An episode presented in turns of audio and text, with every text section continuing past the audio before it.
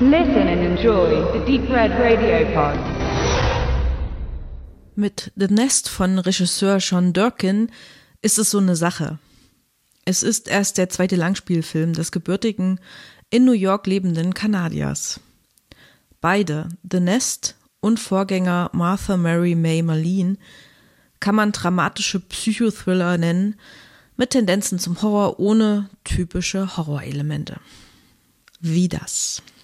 In The Nest beobachten wir eine wohlhabende, zufriedenscheinende Familie, die aus beruflichen Gründen des Vaters Rory, gespielt von Jude Law, von den USA nach Großbritannien in ein altes Tudor-Landhaus mit Anwesen umzieht.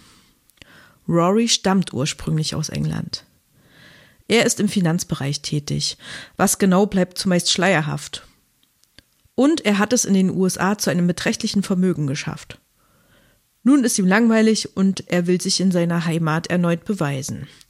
Eigentlich geht es ihm ums Reichsein und um Anerkennung deshalb.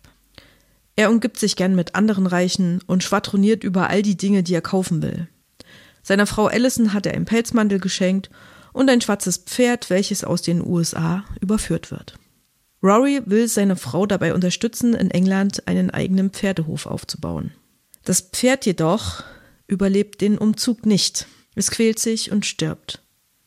Symbolisch steht dies für all die Qualen, die Allison und auch die Kinder Samantha und Benjamin spüren, denn sie fassen nur schwer Fuß in der neuen Heimat. Gleichwohl ist das Landhaus alt und brüchig, groß und leer, verwinkelt und unheimlich. Perfekt für eine Haunted House Geschichte. Doch das Haus beherbergt keinen Quälgeist, sondern symbolisiert einfach das Unglück dieser Familie, das Verlorensein an einem unfreundlichen Ort. Die extrem langsamen Kamerafahrten durch die Räume und Gänge des Hauses evozieren keine Monster, sondern zeigen das bedrückende Innenleben der in ihm wohnenden Figuren. Innerlich Verstecktes spiegelt sich im Äußeren. Traurig, beklemmend ist die gesamte Filmstimmung, untermalt mit Farben eines tristen Novembertags. Das geht aufs Gemüt und entwickelt einen leisen Horror, der nach und nach in die Magengrube des Zuschauers einzieht. Das hat schon eine Atmosphäre von alten britischen Gruselfilmen. Nur mit einem Grusel, den Menschen selbst in sich und anderen auszulösen vermögen.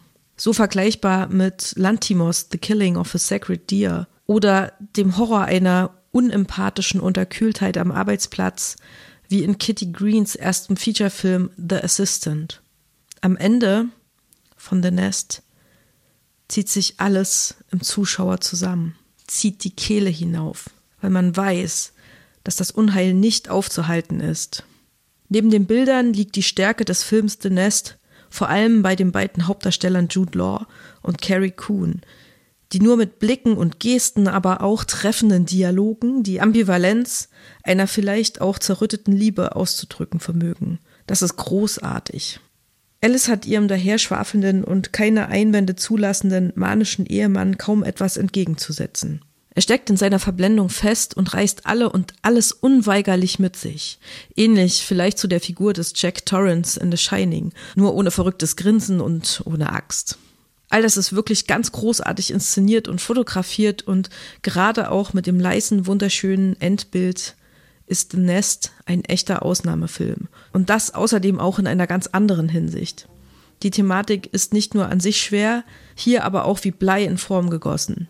Und obwohl The Nest nach seiner Premiere auf dem Sundance Film Festival 2020 noch für viele Preise nominiert wurde, so ist er bisher beim Publikum eher untergegangen und konnte nicht so recht überzeugen. Im Kino um die Ecke wurde er zwar laut angekündigt, im Programm lief er aber nie. Zu wenige Zuschauerzahlen. Schade zwar, aber auch verständlich. Wer will nach mehreren Monaten Corona und wer weiß welchen Familientramen ein solches noch im Kino sehen wollen, wenn es doch Disney Plus und Co gibt? Das ist einfach zu hart. Und diesen schleichenden Psychohorror muss man sowieso aushalten können, in einer Zeit von einminütigen TikTok-Videos. Ich selbst habe meine teilweise eintretende Langeweile mit zunehmender Laufzeit überwunden und habe mich auf The Nest immer mehr eingelassen und bin am Ende durchaus belohnt worden. Vielleicht gerade in dem Moment des Erkennens meiner eigenen Geschichte irgendwie. The Nest sollte man durchaus mit einer Sichtung würdigen und ein wenig Aufmerksamkeit geben, die er verdient hat zuletzt auch wegen in Vergessenheit geratenen älteren Filmen und dem Appell an die Familie, die vielleicht das Wichtigste ist, das wir haben, an dem wir uns festhalten können, in dieser immer unwahrscheinlicher werdenden Welt.